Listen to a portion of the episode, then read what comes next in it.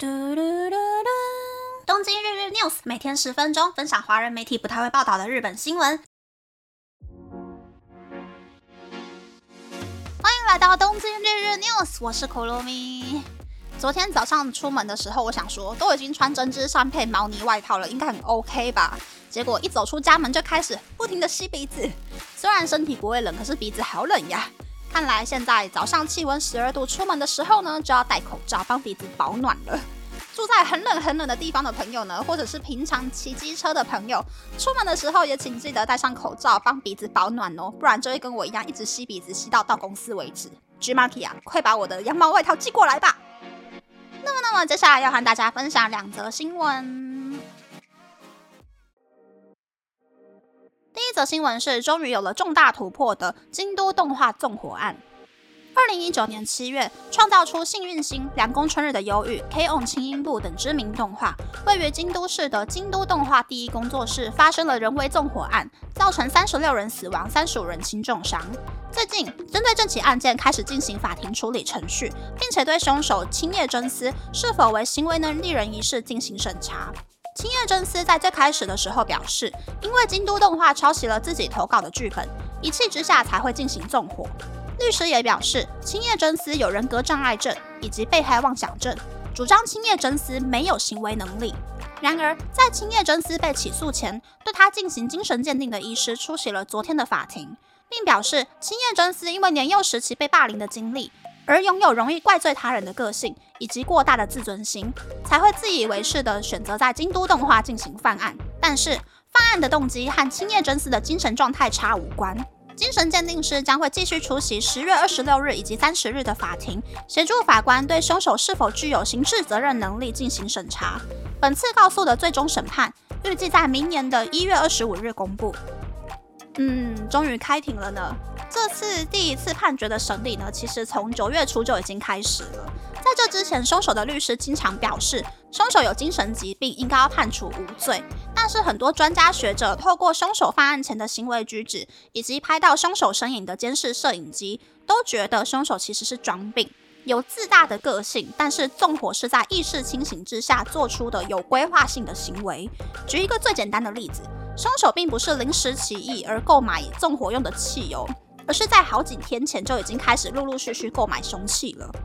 京都动画其实有很多间工作室，但是第一工作室里面存放了很多作品的原画。而死者的名单之中呢，就有出现《幸运星》《凉宫春日的忧郁》冰果的导演吴本康弘，冰果 Free 的人物设定西屋太志，《凉宫春日的忧郁》吹响把上迪音好的人物设定吃田金子。我以前留学的时候，刚好是玉子市场播出的那一段时间。放学买菜的商店街是玉子市场的商店街，正中间真的有一个很大只的金鱼挂在商店街的遮雨棚。玉子放学路上跟朋友分别的邮局呢，就是我常常去领钱寄包裹回台湾的邮局。虽然我不喜欢吃豆子，可是玉子家的豆饼真的很好吃，就算每次去要排三十分钟，我也会给它排下去。京都动画跟我的回忆有很多重叠的部分。那其实京都动画在纵火案之后就很少做出创造出社会现象。制造偶像神游、带动宅文化的现象级作品。冰果的小说虽然总共有六本，但是最后两本呢，也再也不会有动画版了。大家也再也看不到那个紫色的眼珠子转啊转的经典画面了。一把火就把日本动画业界中一个很有特色的流派给毁掉了，我是觉得很难过啦。这则新闻是为了培养年轻人读书的兴趣，书店做了许多新的尝试。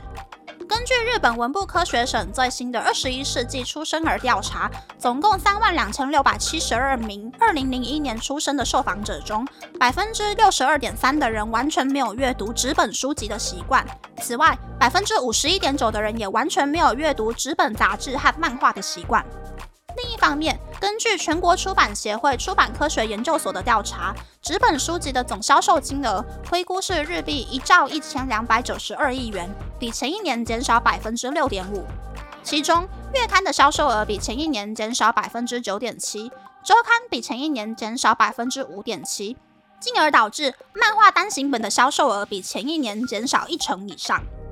于是，连锁书店 Coach and Four 在东京都道城市和茨城县竹波市的店铺面积超过六千平方公尺，在每间店铺打造出销售前一百五十名书籍的专区，就是为了让顾客可以接触平时不太了解的书籍，也加强儿童书籍的陈列，让小朋友从小就有阅读的习惯。而东京地下铁流池山王车站内今年九月开幕的书店是没有店员的无人书店。除了降低人事成本以外，也希望来往的上班族能够在通勤的空档踏进书店，有接触书籍的管道，进而喜欢上阅读。嗯，大家喜欢电子书还是纸本书呢？我喜欢纸本书，因为我喜欢书的味道，还有那种翻书的感觉。虽然如此，买了好多本书，但是我大概都翻个五十页左右就没有再读了，所以我也不敢买电子书，因为我怕没有实体物品之后呢，一个不小心花太多钱买电子书，可是都没有读完。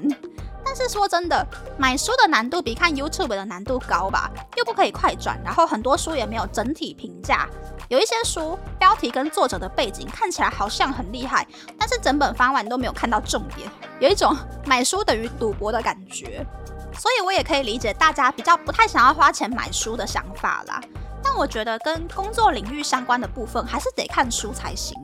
网络上的内容啊，都比较出街或者是比较广泛，又或者是大家要花很多的钱去上线上课程才可以真的学到东西。不过说真的，买两本书就可以抵过比书贵二十倍以上的课程费用。大家偶尔呢工作撞墙的时候，可以去找找跟自己的工作专业有关的书籍，或者是心灵开发方面的书籍，例如《给总是觉得自己不够好的你》。整个专注力都沉浸在书里面的话呢，烦躁的心情也会意外的变得比较沉静啦。